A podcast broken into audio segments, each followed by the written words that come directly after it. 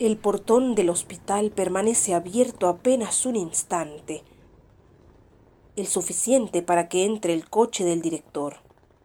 Y el loco aprovecha y mira. Mira el mundo, sus calles asfaltadas, sus edificios tan rectos. Mira los postes de luz, los tachos de basura y las antenas de televisión.